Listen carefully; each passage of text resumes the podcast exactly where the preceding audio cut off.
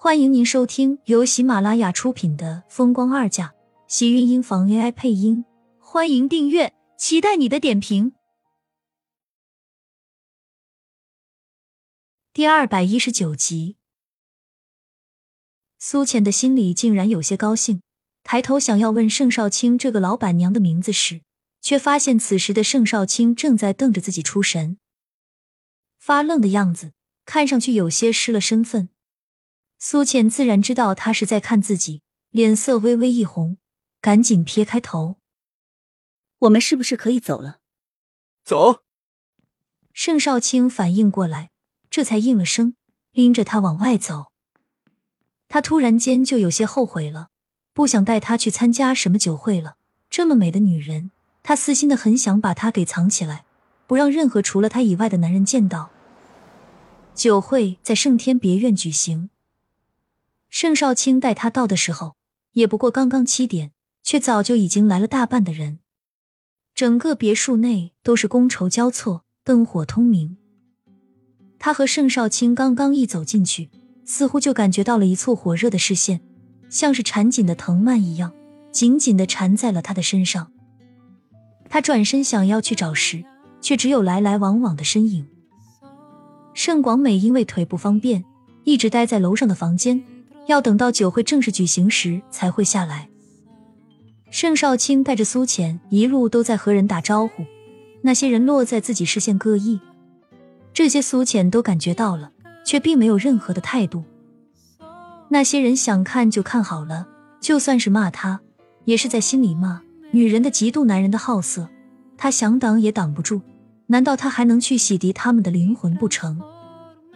苏浅的视线很快就在人群中找到那个挺拔的身影。厉天晴不管走到哪里，周身似乎都带有发光效应，让人总是无法忽视他的存在。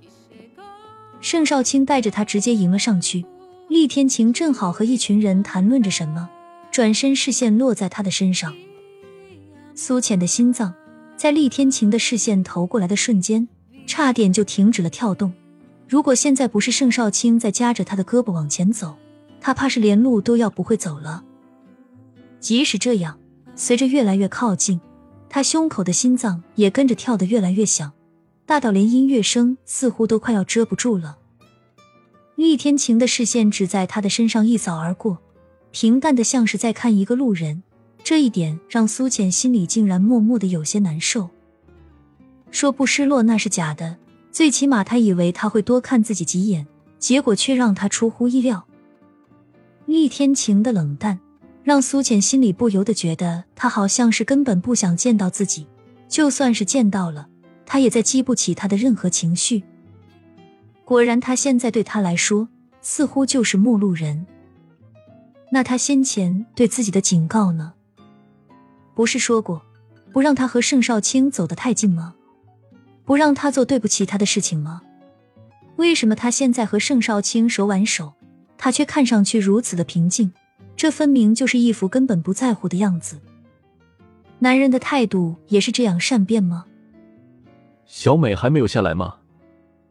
盛少卿走上前看了一眼楼上的位置，视线却在关注对面的厉天晴。到了时间，他自然会下来。如果想见他的话，我可以带你上去。好啊，你们复婚，他怕是高兴坏了。不过你以后怕是又要叫我姐夫了。盛少卿说完，看着厉天晴眼底的暗沉，笑得越发得意，侧头看了一眼身边的苏浅，将她揽进自己的怀里。给你介绍一下，我未婚妻苏浅，你应该认识吧？明明说好的是女朋友，怎么变未婚妻了？苏浅心里暗骂道。只是他现在根本没有那个时间去在意这些。厉天晴的视线看向他的时候，苏浅落在身侧的手不由得猛然收紧，指甲扣进了自己的掌心处，对上他那一双如大海般深邃无波的眸子，心头开始跟着不规律的猛跳。他以为心脏快跳出来的时候，厉天晴淡然的移开了视线。这是什么意思？他是把自己无视了？为什么他觉得他不但无视自己？而且还一副很不屑的样子。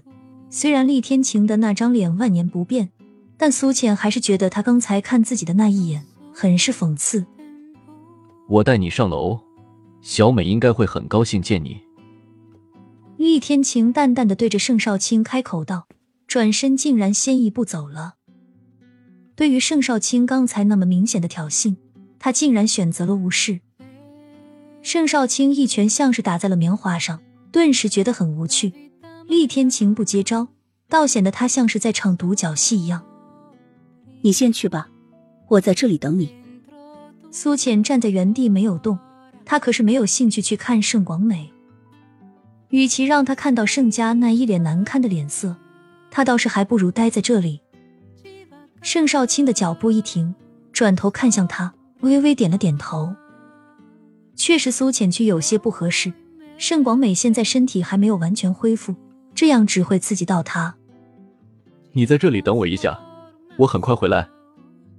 盛少卿叮嘱过后，这才跟着厉天晴的身后上了楼。酒会中衣香鬓影，人影晃动，来的都是锦城的一些名流绅士。他独自一个人站在原地，不时推拒着上前来搭讪的那些人。抬眼间，他看到了一个熟悉身影。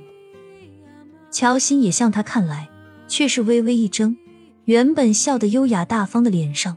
顿时变得僵硬。自从上次他求自己撤销对乔航的控诉，苏浅没有同意过后，乔欣就再也没有来找过他。而乔航却也因此被法院查出患有间歇性精神错乱，而被送进了精神病院治疗。乔欣因为乔航的关系，似乎也被婆家人冷落。再怎么，曾经他们也是朋友。苏浅看向乔欣，点了点头。结果乔欣只是冷睨了他一眼，便从容的转过头，脸上的冷漠似乎还不如一个不认识的陌生人。苏浅愣了愣，心里有些不是滋味。没想到他和乔欣会到这种地步，而和乔航算是彻底算清了吧。整个酒会都是他陌生的身影，苏浅不想再待下去。只是盛少卿才刚刚上去，他只好找了一个没人的角落等他。盛天别院，他是在这里住过的。被男人搭讪烦了，苏浅只好起身去了后院的小亭子里。这里是一个花圃，种着不少的花。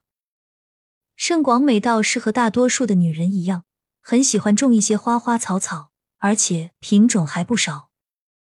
只是现在已经到了初秋的季节，除了一些零散还没有褪去的花朵和几株菊花外，还真是再也没有见到其他开花了。